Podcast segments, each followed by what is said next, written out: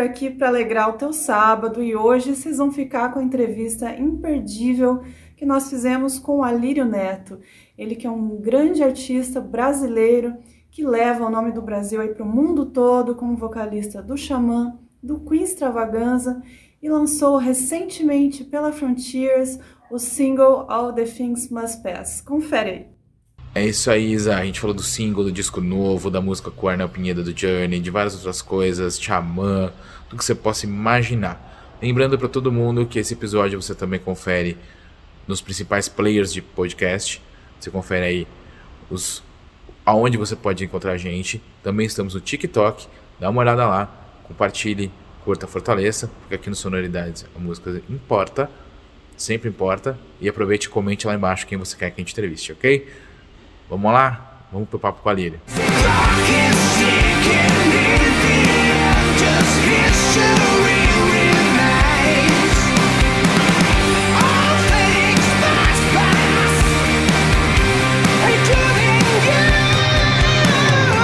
Caro Alírio Neto, bem-vindo ao Sonoridades mais uma vez. O homem, o mito. Pô, cara, muito obrigado, muito obrigado. Eu já, já me sinto em casa ainda, meu. Então, assim, para mim é tipo home sweet home, assim. Valeu mais uma vez por essa oportunidade aí, né, cara? Exatamente. Para quem não sabe, o Alírio foi a terceira personalidade aí no Sonoridades quando a gente estava lá na TV. Me salvou de uma enrascada aos 48 do segundo tempo, com gol de pênalti roubado. Tem que botar o VAR aí para ver, né? Pois é, mas foi divertido pra caramba. E hoje a gente celebra, né? basicamente um ano e meio desse episódio. Já, já passa. Puta, mas já passa, muito rápido, né, cara? Passa rápido. Passa muito e já rápido. estamos falando de tempo que passa rápido, nós completamos agora, infelizmente, um ano de pandemia. E como é que tem sido essa pandemia para você? Cara, eu acho que, assim, eu sempre fui um cara que gostei de ficar no meu canto, tudo, né? Mas depois de um ano você já quer dar uma saidinha ali ou outra, né?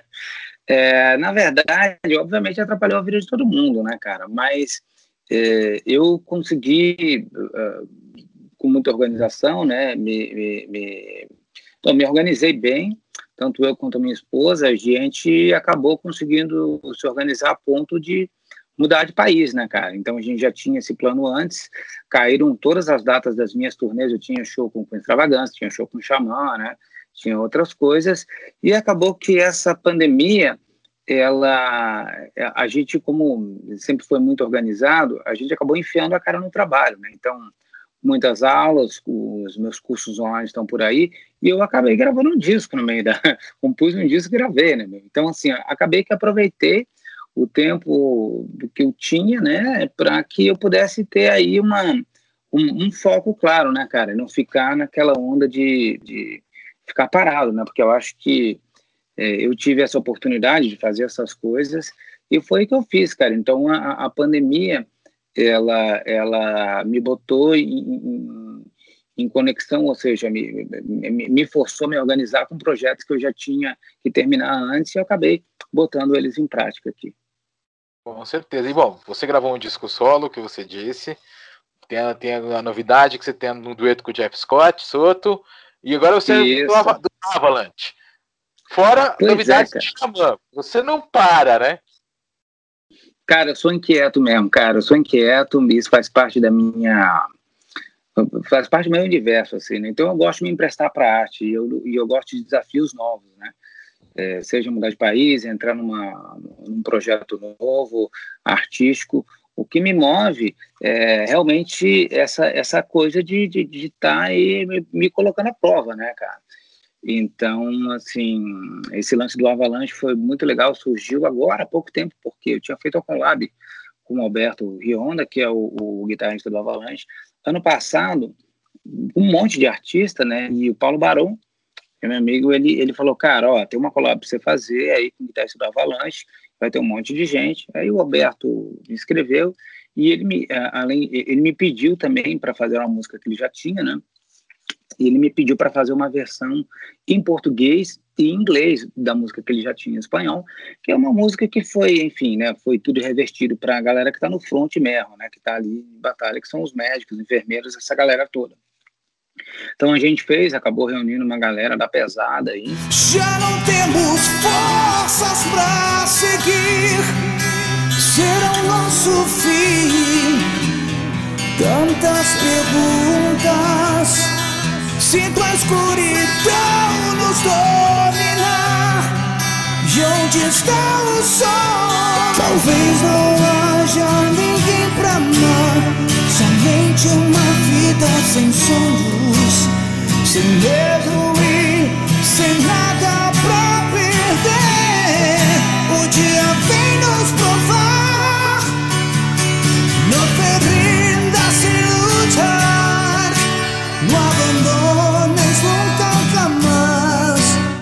E, depois disso passou o tempo, né?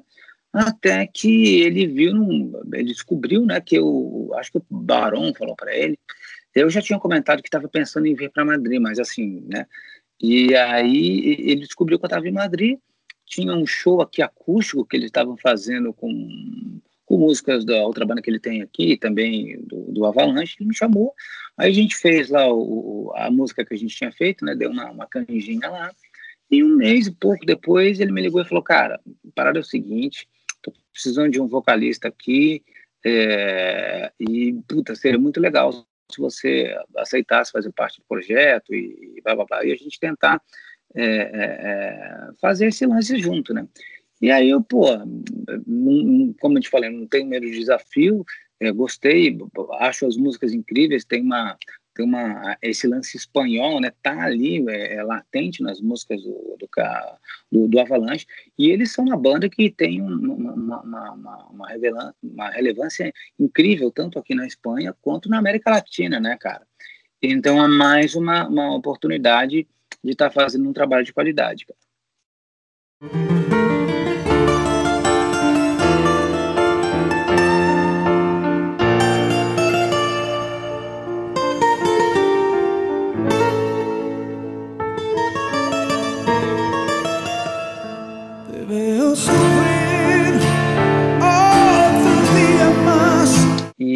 As músicas são muito interessantes, né? Então, assim, tem essa influência espanhola, é mais uma oportunidade de aprender uma coisa nova, né?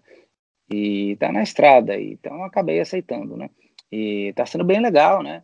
Obviamente a gente está tudo muito embrionário, porque o meu foco é o xamã, e ele sabe disso também. É, mas está sendo bem legal, assim. Acho que a gente a gente tem aí uma aqui a gente já está conseguindo fazer algumas coisas, né?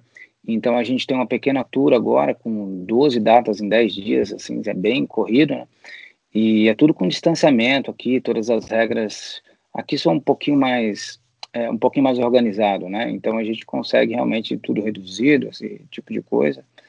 E vamos lá, vamos fazer isso aí, né? Ah, com certeza.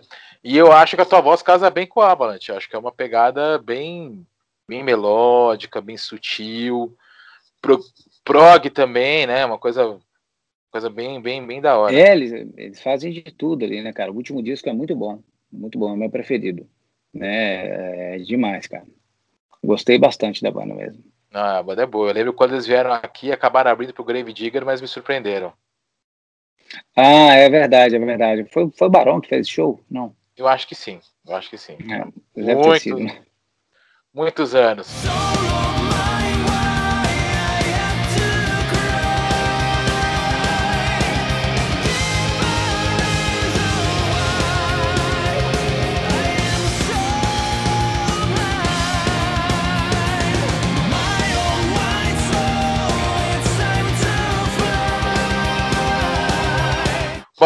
Do Avalanche a gente vai pro para sua participação no disco de duetos do Jeff Scott Soto. Conta pra gente aí, como é que surgiu a ideia? Cara, o Soto já é meu brother há muito tempo, a gente sempre se curtiu aí, né, cara? Ele já foi vocalista do Queen coisa toda, a gente já acabou dando umas canjas por aí na vida. E, puta, a gente fala direto, né, meu? E, bom, e aí esses dias eu tava, a gente tava falando, sei lá do que aí, é, estávamos, inclusive, planejando algumas coisas juntos, né, de, de fazer o show. Aí ele falou, Mel, ó, vou fazer um disco novo aqui, de dueto aqui, queria te chamar para cantar uma comigo. Eu falei, pô, na hora, né? Não tem como não, né? Eu adoro a voz do cara, um cara puta gente fina, a gente se dá bem pra caramba. E, puta, e foi isso. O disco vai ter, vai estar tá muito legal, né, cara? Tem o Eric Martin, tem o Rachel Allen, pô, tem, tem o BJ também, aí tem o, tem o Zonta, que é um grande cantor brasileiro.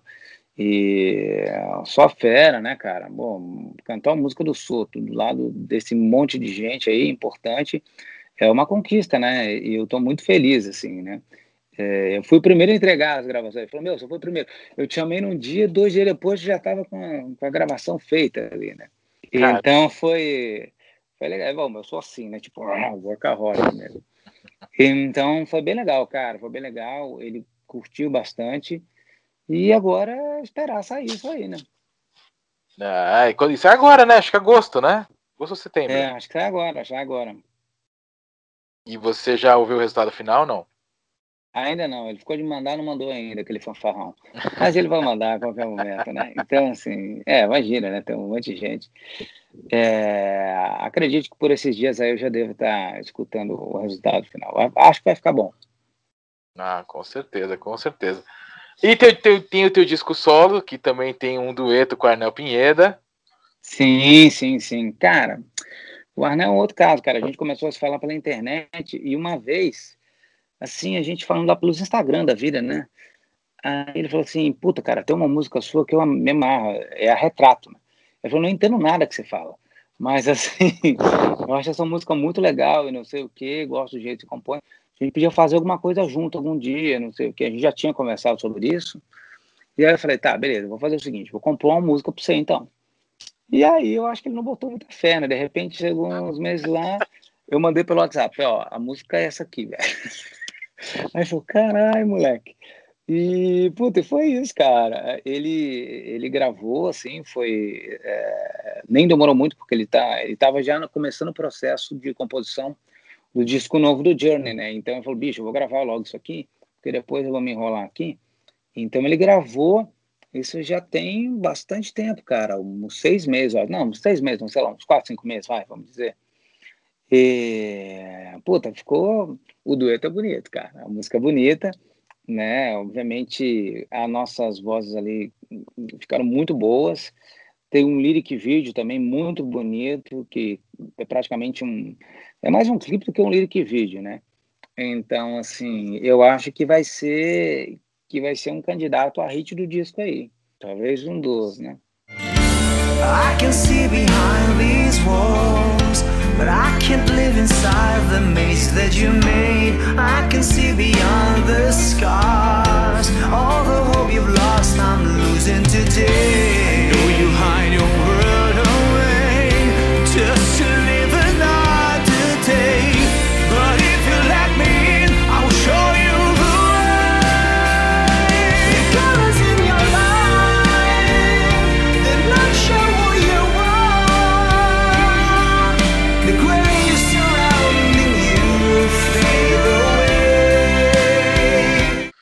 Fiquei só. bem feliz, cara. Ah, isso é bom, hein, pô. Da e Arnel, tipo. É... Vai ficar legal, né, cara? Vai ficar. Eu acho que vai. Acho que a galera vai curtir, vai curtir. A música é muito bonita. Ah, com certeza. E o que, você pode adiantar desse disco? Ele é, ele é mais diferentão do que, o, do que o anterior, né? Ele vai numa pegada pouco, digo assim, um pouco mais global, né? Ou não? Sim, cara, sim. Eu não gosto de me frear e pensar. Os grandes artistas, para mim, da história, eles sempre flertaram aí com outros estilos, fizeram discos.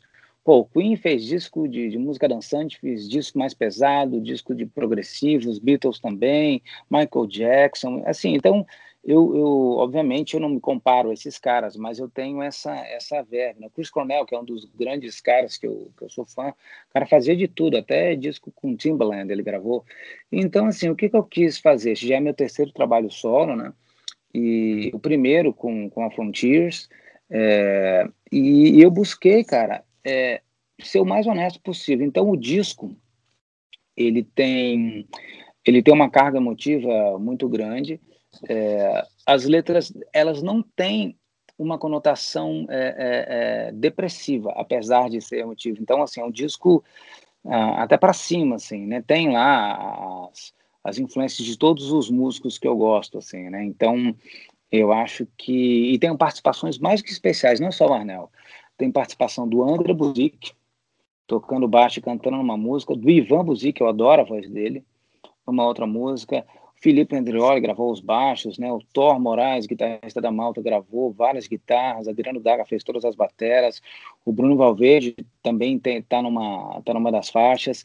Marcelo Barbosa, que é meu irmão de, de, de alma, tá ali também. O Alberto Rionda também está numa música, né? E, meu, eu estou muito feliz com esse disco. Acredito que ele, ele é um disco é, é, democrático né? Então, assim, entende? Eu, eu entreguei para Frontiers, acho que 16 ou 17 músicas, cara. Então o disco Caramba. vai ter tipo, vai ter tipo um monte de bônus. E eu não podia ter feito esse disco, não teria acontecido se não fosse pelo Juan, né? Que trabalha com o Edu, trabalha com uma galera. O Juan, cara, ele quando ouviu a Grey, ele falou: "Meu, porque o que que aconteceu? Eu precisava de uma de um de um de um contrato padrão, né? Pro Arnel, eu falei: "Arnel, vamos fazer umas paradas aqui, não sei o quê". É, e aí todo mundo nesse nível de profissionalismo trabalha dessa maneira. E aí a gente, aí, puta, um contratinho simples, né?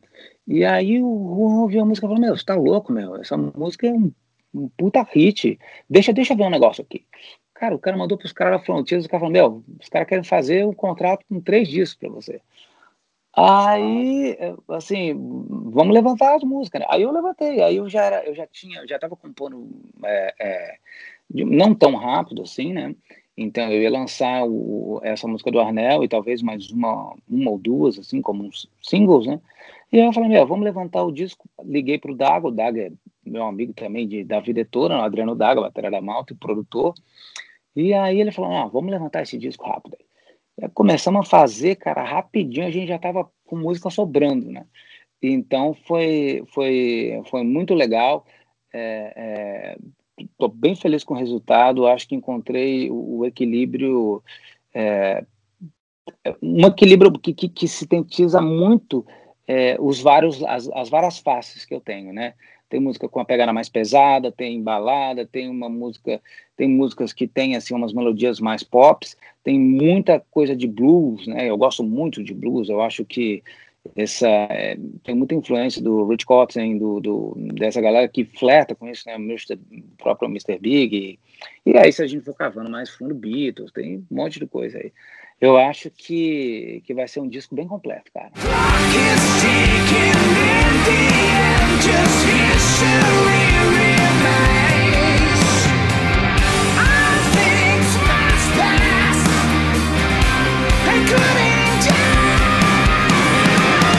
E o anterior já era maravilhoso, né? O anterior ele era, ele era muito emotivo, ele era trans... ele, era, ele, era. ele era, ele era, ele era você, tipo, você por inteiro, né? É, eu, eu, eu, eu, eu não, não gosto de ver as coisas, de fazer as coisas pela metade, né? Eu acho que isso não faz parte da minha essência, cara, de quem eu sou. E, seria, é, seria desonesto comigo mesmo e com o público eu fazer alguma coisa simplesmente porque eu tenho que fazer assim, um assado. Então, eu, eu, como eu te falei, eu gosto de me emprestar para a arte, eu acho que o artista tem que se emprestar, e a gente está em constante evolução, mudança, né, cara? Então, nada melhor do que sintetizar isso num disco. Eu acho que isso é uma, é uma coisa que fica para sempre, né, cara? Ali a sua obra. E é isso que eu quero. Eu quero estar tá sempre fazendo música, sempre compondo, sempre aí é, me testando, para que eu possa deixar aí um, um pouco do meu legado. Né? É isso. Com, com certeza. E teve um DVD, né? Ainda, ainda focando na tua carreira só, teve um DVD lá no Teatro Porto Seguro, estávamos lá. Isso, foi muito legal. Teve participação do Angra, teve, putz, o Labri também. A música do Labri a gente não conseguiu colocar, ela deu problema no áudio, né? E a gente acabou que. Foi a única música que deu problema no áudio, que foi uma pena, né? Mas infelizmente não rolou assim. E esse, ele, ele está ainda no YouTube, mas num link privado, porque o que acontece é o seguinte: eu acredito que a gente vai lançar ele de forma física também. Então, a gravadora pediu para eu né, segurar, Leão, segura ali.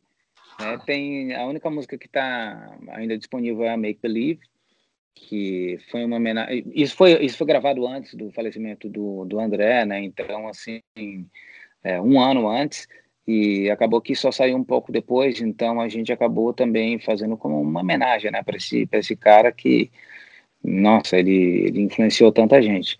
E o DVD tá muito bonito, cara, um DVD, um documentáriozinho também, né, tem vários depoimentos de, de grandes amigos ali, e eu acredito que ele vai sair, é, vai sair aí de, de, de forma física e com bônus. Tem, tem uma música que estava no dia lá, que eu não, não posso dizer ainda o que, que é, né? Mas assim, é uma música que é, é, tem tudo a ver comigo, tem tudo a ver com a minha história e ela vai estar tá lá. Ah, nesse, que... Nessa versão nova aí. Bônusinho, né, cara? Não faz mal para ninguém. com certeza. E agora chegamos ao Xamã, né? Que é, que é o seu, seu foco, tá no seu coração. Sim, eu tava sim. lá no seu primeiro show com o Xamã aqui em São Paulo foi emocionante pra caramba, todo mundo chorou, era inevitável. E, e, e, é claro, e ficou claro que você era para ser o cara que levaria essa tocha para frente junto com, com, a, com a trupe, assim, é uma coisa muito clara, assim. Você se espanta como as pessoas falam isso para você, que era para você ser esse cara? Cara, você sabe que eu, eu acabei não pensando, eu estava tão preocupado em entregar, em fazer a coisa direito, né, cara? porque e, e, e, viver aquele momento dessa maneira que foi muito intenso, né? desde os ensaios, tudo, a gente já começou a compor logo em seguida, que eu, eu, eu não tive tempo, cara, para pensar assim nisso, assim, eu tinha que me focar muito, né? Eu sabia que ia ser muito difícil. Então, o André, ele era um exímio pianista, um exímio cantor, compositor, nem se fala. E realmente foi algo que é, é o tipo de, de, de, música, eu tive que estudar muito a execução das músicas e depois fazer meu trabalho que, que é praticamente um trabalho de ator, né? Tirar o texto das músicas e botar eles na minha boca, né? Tipo, realmente deixar aquilo fluente, entender por que, que era aquela história, o que, que ele tinha escrito. O Hugo me ajudou muito nisso tive muito contato com ele nesse nesse para que eu pudesse ser honesto né cara e eu acho que isso acho que foi o mais importante e a galera percebeu isso. O quão honesto eu estava. Eu estava ali entregue de corpo e alma, cara. Eu estava disposto a morrer por essas músicas se, se fosse assim o necessário, né? Então, assim, foi muito emocionante para todos nós ali, é, principalmente para eles, né? O primeiro show sem o André, e isso acabou mexendo muito com a gente. Então, a gente acabou fazendo sete, oito shows antes da pandemia, e quando a banda estava engatando mesmo assim na turnê, porque quem, assim, a gente só engata depois de alguns shows, né, mesmo, assim, por mais que você tenha ensaiado, tem um ritmo de jogo, né. E acabou, cara, que é, é, infelizmente a gente teve que parar, mas ficou aquela, aquele, aquela vontade de estar sempre tocando. Depois a gente fez uma live que, que foi, putz, foi muito bacana, né, e fizemos duas lives, inclusive, estamos soltando umas collabs e estamos firme e forte compondo, cara, pra caramba. A gente é, conseguiu um esquema aqui que o Sasha fica na Alemanha, eu fico aqui na Espanha. Tem um, tem um, tem um, um app que a gente usa para se conectar, eles ficam os três no estúdio no Brasil e a gente está compondo aí firme e forte, cara. Toda semana a gente se encontra, às vezes uma vez, às vezes duas ou três vezes, e o trabalho está andando, cara tá andando, tá andando e eu acho que vai surpreender, viu? As músicas estão, cara, tão incríveis, tão incríveis, assim, eu acho que vai ser um, um descasso, viu? Tô com esse feeling aí.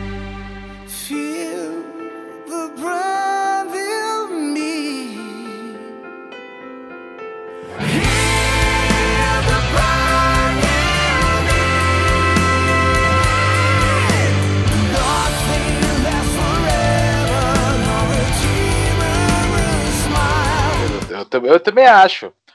Eu também acho. Nossa, eu tô, tô empolgadaço pra isso. e o que tem inspirado suas composições aí no Xamã, por exemplo, assim, de, de referências ou. Então, eu, assim, as músicas, eu sempre penso, eu acho que a letra, o texto é o que cria intimidade mesmo com o público, né? Então, assim, é, a melodia faz parte também, mas eu acho que tudo tem que estar em prol do texto.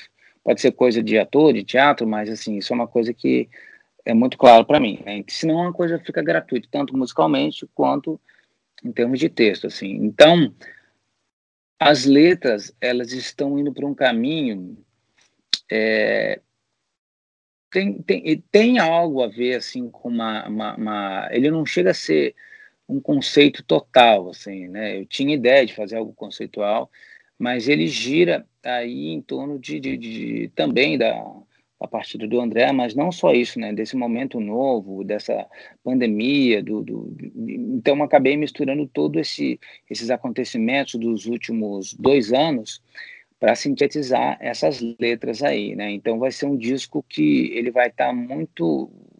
Eu também gosto de deixar a letra aberta para as letras para que depois que a música sai de você e está no mundo, ela não é mais sua, né? Ela, ela é do público. Então eu gosto de deixar a coisa muito democrática e aberta para que você possa usar a, a, música, o texto, naquilo que fizer sentido, né? Mas ela tente ali que ela tem muito a ver com tudo isso que a gente viveu nesses últimos dois anos, né? Então isso eu procuro sempre ter um, por mais que a música seja densa às vezes, ter um olhar positivo sobre aquilo, né? Então eu acho que o artista ele fica, o processo criativo ele, ele é algo apaixonante, né, cara?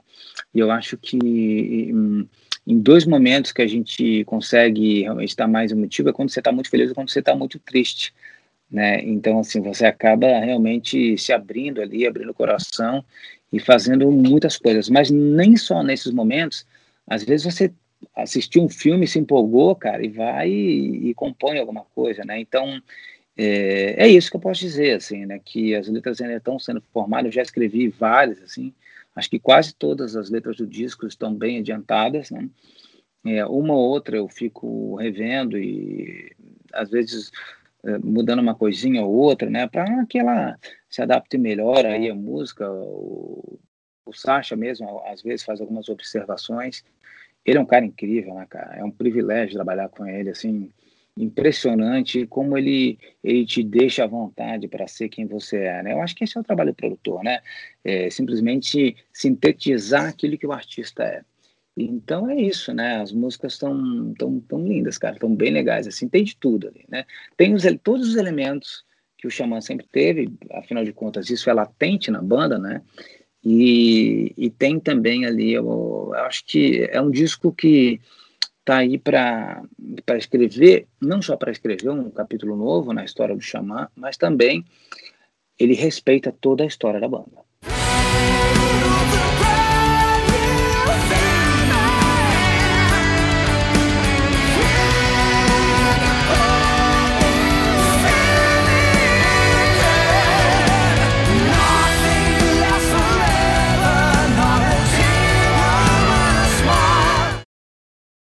Esse, esse acho que é o grande, é o grande lance, né? Respeitar a história e cumprir e, e, criar um novo capítulo, né? É um legado, né? O legado de Xamã é incrível. Com certeza. E agora a gente vai para o Queen Extravaganza. Você tá naquele momento meio rockstar, assim, tipo, você olhava aqueles caras tal, tocando, falava assim, um dia eu vou tocar com eles. Um belo dia você acorda, você tá olha pro lado, tá o Brian May é ali, falando, oi, né, tudo cara? bem, bom dia. É muito louco isso, cara, muito louco eu, eu, tenho, eu tenho mais contato com, com o Roger Taylor do que com o Brian May, né? Então, assim, é, os dois são dois fofos, cara. Eu lembro que no primeiro ensaio eles estavam lá assistindo, assim, né? E imagina, um puta baque, né? E o ensaio do Queen Extravagância tem toda uma estrutura que é um ensaio para turnê. Então, nós temos aí, ensaiamos as vozes primeiro, aquela coisa toda. No segundo dia, estavam lá os três, cara. O, digo os três porque eu tava lá o Jim Beach também, o Miami, né? E que é o empresário, o Brian May e o Roger Taylor. Então eles assistiram o ensaio inteiro e naquele momento eu pensei, cara, que sonho, que oportunidade, eu tô aqui cantando as músicas desses caras. Ou eu sou muito louco, ou eu sou muito sortudo. Então, assim, eu, eu tinha duas coisas para fazer. Ou eu, né, tipo, congelava ali, ou então, cara, eu mandava louco e, e bicho, eu fiquei maluco. Eu fiz como se fosse um show, pedi para os caras bater palma e os caras começaram a rir tudo e e eles foram alguns dias nos ensaios, depois a gente teve, é, foi em Las Vegas esse primeiro contato, né? Eu já tinha conhecido eles, né? Em Londres, quando eu fui é, fechar o contrato, né? Isso, sei lá, uns oito meses antes. E, e, aí o que acontece foi que, é, é nesse momento, cara, é, você se sente muito privilegiado, né?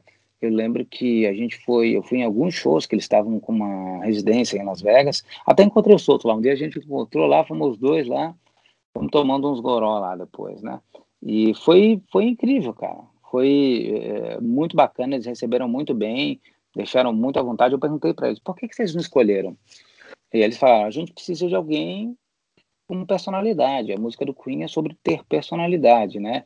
Então não tem essa coisa de botar a jaquetinha amarela, o bigode, sei lá o quê. É você chegar ali e comunicar da melhor maneira, né? E foi muito bacana, porque quem me indicou para gig foi o Stuart Morley, que fez a orquestração do Barcelona, do Fred Mercury. Ele trabalhou comigo no Will Rock, na verdade eu trabalhei com ele, ele foi meu diretor musical. Eles já conheciam e ele me indicou, cara, tem que ser o Alírio, ele é o, ele é o cara que tem essa pegada que vocês precisam, assim. Então eu já tô aí há bastante tempo na banda, a gente já deu uma girada muito boa, tivemos várias turnês também canceladas. É, e aí eu não sei como é que, provavelmente ano que vem a gente deve fazer alguma coisa, espero eu, fomos para o Brasil duas vezes, né? Graças ao meu amigo Poladian, que abraça, abraça sempre as minhas loucuras, eu falei, ó, oh, tem uma banda para tu trazer aí. Aí falou, lá vem você com essas coisas, né, bicho? E aí ele acabou que, que, que fez a coisa acontecer, né? Eu sou um privilegiado, cara.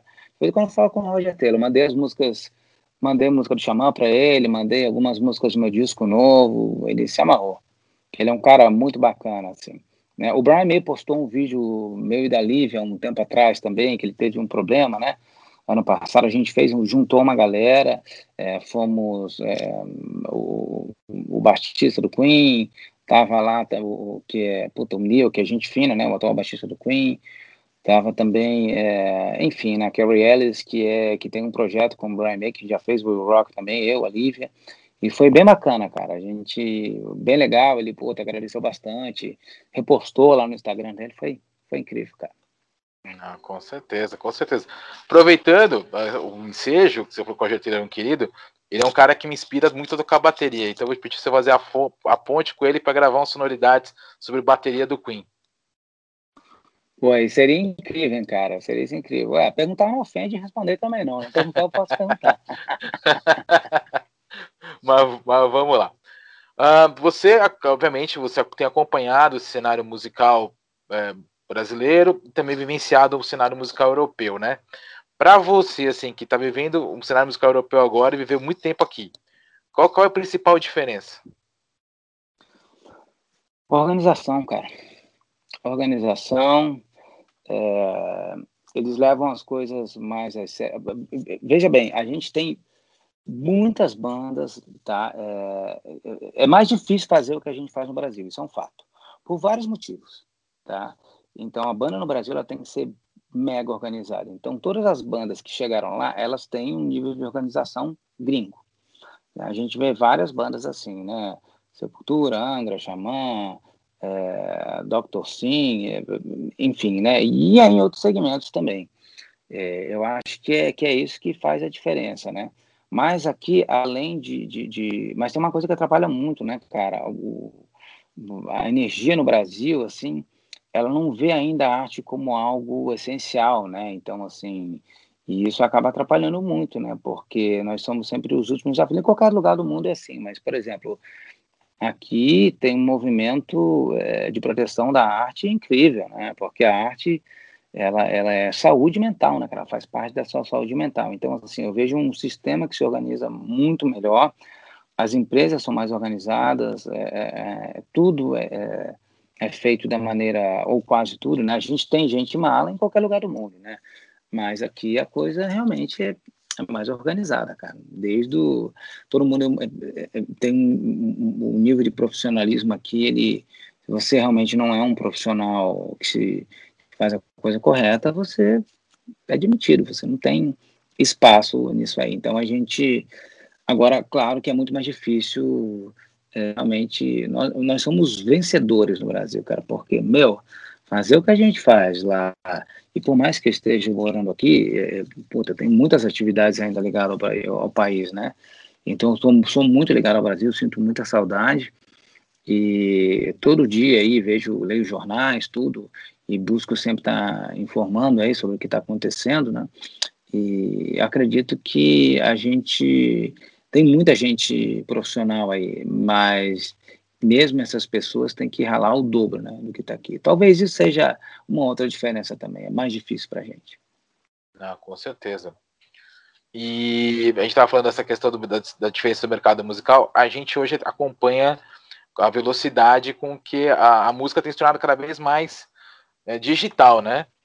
Como sim, você está avaliando essa questão dos 15 segundos? Que você precisa passar dos 15 segundos para que a música seja relevante. É difícil ser relevante com apenas 15 segundos? Cara, a gente tem que entender o seguinte. É, eu sou um cara, por exemplo, eu ganhei uma vitrola, eu sou viciado em vinil, né? Eu tinha lá minha vitrola lá na casa da minha mãe, tem um monte de discos, tem uns 400 lá. Aí minha esposa me deu de Natal uma vitrola, né? Ou seja, ela abriu a caixa de Pandora, porque eu sou, adoro, né? Então eu saí comprando discos pra caramba e degustando esses discos, né? Então, assim, é, eu, mas eu entendo que eu sou de outra geração, então eu peguei a mudança de geração. Eu acho muito difícil a gente exigir isso dessa geração nova, que já está acostumando com tudo muito mais rápido, o ciclo mais rápido, é iPhone, é iPad, é um monte de coisa, entendeu? Então, assim, eu acho que vai da escolha de cada um. Se a pessoa. Eu acho muito cruel você não conseguir ouvir uma música inteira. Bom, ainda mais 15 segundos, cara né, realmente é algo que não faz parte da minha essência, assim. Eu não acho que vai mudar, eu acho que a gente vai ter que se adaptar e cada vez mais vai se agregar. Isso é ruim por um lado e bom por outro. Né? Eu acho que a fidelidade fica maior. Por exemplo, é um dado incrível como o vinil está vendendo mais que CD. Não é uma, uma, uma venda, sei lá, hoje ainda o streaming representa 80 e poucos por cento de venda de todos as, né, de música no mundo, mas o vinil já vem em segundo lugar. Então, isso é algo muito bacana, né, cara? Eu acho que é, acabou sendo interessante. É mais difícil piratear, esse tipo de coisa. Então, eu vejo aí uma, uma, uma luz no fim do túnel, né? Acaba que é, muito desse, desse, desse universo, do jeito que você encara, é ligado um pouco aí também a sua predisposição para para as coisas novas, né? Como a gente é bombardeado com muito mais informação hoje, eu acho que cabe a, a gente, né, a, a, separar o joio do trigo e ver aquilo que faz, que, que vai fazer a diferença na sua vida, né? Eu me obrigo sempre aqui em casa, a gente já tem essa, essa vibe de um momento ou outro a gente está sempre tipo tendo eh, esse tempo para parar, ouvir um disco, conversar um pouco, né? E, e, assistir shows e todas essas coisas eu acho que faz parte do crescimento do músico e, é, e é vitamina, né, para a gente, assim. Mas eu acho difícil, é, eu acho que uma porcentagem muito pouca dessa geração nova é, vai realmente é, ter interesse nisso. Eu acho que isso vai, de um ou outro vai acontecer. Então a gente vai cada vez mais virar mercado de nicho. Ah, com certeza, não tem, eu não tenho dúvida não, viu? Já Coisa é. Vai... Já é. E bom, as fitas cassete estão voltando aí também, né? É, outra coisa legal pra caramba, imagina. Né? Então é sensacional isso. E musicais? Você pensa em fazer novos musicais quando a pandemia der uma arrefecida, der uma, uma bela quebra nessa pandemia aí, você pensa em voltar? Cara, sempre, eu adoro fazer musical, né? É realmente uma é um outro é um outro universo na minha vida que faz é latente também, gosto demais, né? Eu recebi alguns convites, né? Mas eh, agora eu realmente não, não não tenho nada até até me, uma produção entrou em contato comigo aqui na Europa, mas puto, o mercado está fechado ainda, né? Então a gente não tem muito para onde tem que esperar o que, que vai acontecer. Né? Sempre há possibilidade, cara, sempre há possibilidade. Eu gosto muito de fazer musical, e isso me transforma num artista mais completo, né? Então, a hora que, a, que o universo conspirar, quem sabe aí eu não faço um, uma outra produção de musical. Pois Vai. é, mas imagina. E um disco com a Lívia, por exemplo, assim, você pensa em gravar um disco com ela? Com certeza, com certeza. É, inclusive, um dos duetos do meu disco é com a Lívia. Tem um dueto incrível que a gente que ele é diferente, com participações mais. A gente gravou um clipe para essa música, tem participações especialíssimas, né? Vários amigos meus aí que é, todo mundo conhece e da Lívia também atuando ali no clipe, né? Então vai ser uma. A gente foi para uma fazenda, a música é, é um hit, cara. É um dos candidatos a hit do disco. Para quem eu mostro, todo mundo fala: Meu, essa música é um hit, essa música é um hit. E a gente sim pensa em fazer alguma coisa junto. A gente acabou fazendo uma live agora do Dia dos Namorados, que foi muito bacana, né?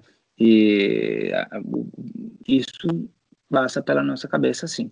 O momento tem que conspirar, né? Porque eu trabalho muito, ela trabalha muito, né? Ela também dá muita aula, tem as coisas delas de, de apresentadora, que ela faz muito também. É, enfim, então tem, tem os projetos novos dela, que ela está com um projeto muito bom, que provavelmente deve sair no segundo semestre, começo do ano que vem, que vai surpreender. E é isso aí, a gente vai fazer uma coisa junto, com certeza. Com certeza, estamos, estamos no aguardo, hein? Meu caro Alírio, eu tô chegando às minhas cinco últimas perguntas, porque você já respondeu tudo aquilo que as pessoas de eu gostariam muito de saber sobre você. Se deixasse, eu tava tomando cerveja aqui contigo, falando outras besteiras. Uh, meu, mas eu vou é, fazer é, as. Que a gente nunca faz, né? Exatamente. Essas cinco perguntas são muito simples. Uma delas é, é fácil. Você só pode responder de bate-pronto, tá? Sem pensar, tá? Um sonho. Cara, agora ter um filho. Oh! Estamos aí, isso tá, tá latente na gente, a gente só tá esperando dar uma aliviada nessa pandemia aí. Legal. Uma parceria dos sonhos. Não pode ser as que você já fez, hein? Brian May e Roger Taylor. Olha só, hein? É, esses, assim, tem, tem vários outros caras também, né? Mas esses estão, estão ali sempre, né? O maior perrengue que você já passou na sua carreira?